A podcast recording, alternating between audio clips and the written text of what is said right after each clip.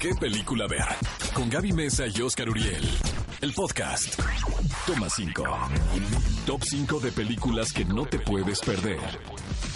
¿Qué película ver de Cinépolis en Exa FM?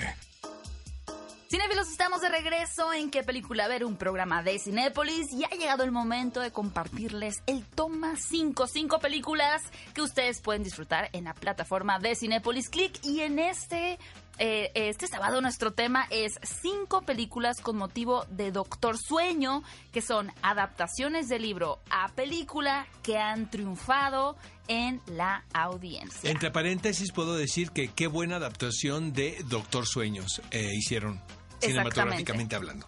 La primera recomendación es una aventura extraordinaria o La vida de Pi dirigida por Ang Lee y basada en el libro de Jean Martel. Creo que este director Ang Lee se ha movido en diferentes géneros, desde películas de superhéroes como Hulk hasta cintas más clásicas de época, que más adelante hablaremos de una de ellas. Pero sin duda lo más destacable de su filmografía continúa siendo, o por lo menos en esta película, los avances técnicos en cuanto a lo visual y lo inmersivo que puede ser la experiencia de un chico que tiene que naufragar, por así decirlo, con un león y la amistad, enemistad que surge entre ellos. Es una película medio New Wave, ¿no? Como muy vegana. Y muy espiritual. Eh, ¿No? Como Ibiza 2000 vegano, ¿no? Más o menos, como café del mar, ¿no? Y eh, ahora, lo que sí está intentando Ang Lee hacer aquí es el de jugar con los efectos digitales. Lo hizo muy bien. Eh, varias veces lo ha hecho él, ¿no? Y este... Con Gemini Man no le quedó tan bien, pero con la vida de Pi, sí. Esa sí le quedó bien fea a Gemini Man, ¿eh? Sí le quedó bien fea. Oye, la lista de Schlinder es la número dos, basada en, el libro de Thomas Kinelli eh, sobre esta, este personaje por demás entrañable, Oscar Schlinder, quien fue un empresario alemán con gran talento para las relaciones públicas, pero quien también salva a varios judíos de los nazis. Ha habido mucha controversia alrededor de esta historia porque finalmente la película de Steven Spielberg es muy fiel al libro de Thomas Kennelly, pero hay quienes dicen que el personaje de, de Oscar Schlinder no era tan bueno, o sea que era un ah. empresario eh, Empresario sinónimo de... Ajá, transnacional. Ah, transnacional. Bueno, pero es una muy, muy, muy buena cinta de... La que sigue es un... ¡Peliculón loco! El club de la pelea Qué de bruto, hasta ganas me dieron de verlo otra vez, ¿eh? Solo no sé cómo se pronuncia el nombre del autor de la novela. Shock Palaniuk. Exacto. Tú muy bien, Oscar.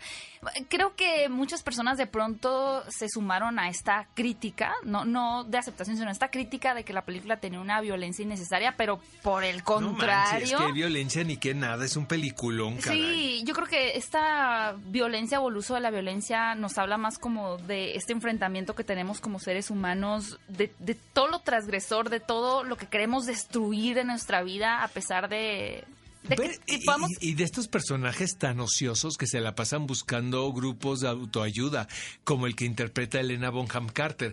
Fíjate que este personaje lo iba a ser, por cierto, Winona Ryder. Ah, no, sí le hubiera quedado también a eh, ella. Bueno, pero mandado, le hubieran dado un Oscar.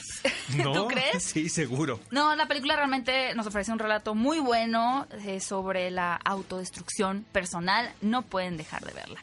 La cuarta película es la que es considerada en la plataforma de IMDB o esta Internet Movie Database como la mejor de la historia. No, no concuerdo que sea la mejor, pero sí es sin duda una de las mejores adaptaciones del libro a película, en este caso de una novela de Stephen King titulada Sueño de fuga. Es una gran película, la verdad. ¿eh? Habla mucho como de la relación amistosa entre dos hombres. Exacto que a veces no, se retrata tanto. ¿Sabes qué? Exactamente, fíjate, le diste al, le dice al, punto, porque habla de la lealtad de la lealtad, Ajá. de la palabra de hombre, tal cual. ¿Sabes? Sí, no es una historia tanto de querer fugarse de la cárcel o, de mafiosos en la cárcel, sino eso, de amistad. Ah. Y curiosamente, de las siete nominaciones que recibió para los Oscar, no se llevó ninguna. La que sigue es un Peliculón loco, la edad de la inocencia del gran Martin Scorsese. Hijo, que, de verdad, qué trabajo tan más delicado. Eh, la reconstrucción del Nueva York de 1870, el encaso, Daniel Day-Lewis. Winona Ryder, Ay, por cierto, quien estaba sensacional en la película, pero la condesa Olenska, interpretada por Michelle Pfeiffer, pues... Ella se lleva la pues, película. ¿qué te es digo? básicamente un triángulo amoroso. Claro, ¿no? es una historia, realmente es una historia muy cursi. Pero a ti No. te encantan esas, ya me di cuenta. O sea, las que son ya derrochando, o sea, pero de época, no contemporáneas. Sí. Esta es de 1870, se Sí. ambienta ahí. Lo que pasa es que esta historia habla de... Es, es un amor imposible, obviamente, y está imposibilitado por el qué dirán, que es terrible. Aunque todavía estamos medio ahí, ¿no? Bueno, en Hermosillo. Porque aquí siento que en la Ciudad de México... Más o menos. Más o menos, ¿no? En la Roma Condesa no tanto, pero si nos vamos a Bosques de las Lomas, pues a lo mejor. Cinefilos, esas fueron nuestras cinco recomendaciones de muy buenas películas basadas en libros que obviamente ustedes pueden disfrutar en la plataforma de Cinépolis Click. Ve a Cinépolis y utiliza el hashtag qué película ver. Escúchanos en vivo todos los sábados a las 10 de la mañana en Exa FM 104.9.